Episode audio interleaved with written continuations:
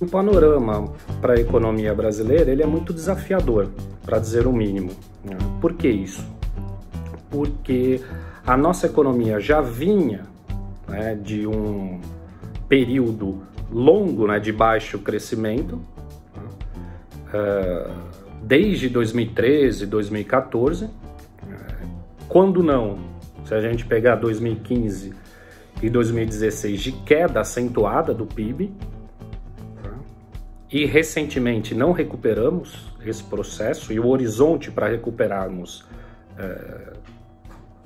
está é, muito nebuloso, para dizer o mínimo. Então, a, a análise hoje ela é muito difícil de ser dissociada da, da saúde. Então, uma válvula de escape que poderia ter para a nossa economia seria o setor externo. Entretanto, o setor externo também foi gravemente afetado pela crise do coronavírus, né? tanto do lado da demanda quanto do lado da oferta. Né? Uma restrição a esses dois lados. Né?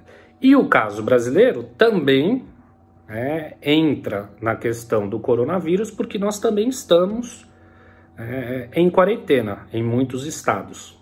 Tá? E o que, que nós temos, portanto, é, que vislumbrar para o futuro? É, a questão de que o isolamento social, ao que parece, ele vai se tornar corriqueiro é, enquanto não tivermos uma vacina ou uma forma eficaz né, de tratamento do coronavírus.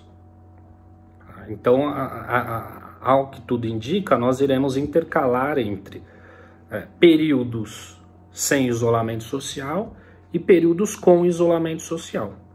É, o que, obviamente, agrava mais ainda a situação. Uma situação que já seria grave se nós só tivermos essa quarentena e a perspectiva fosse né, de que depois a economia seria retomada.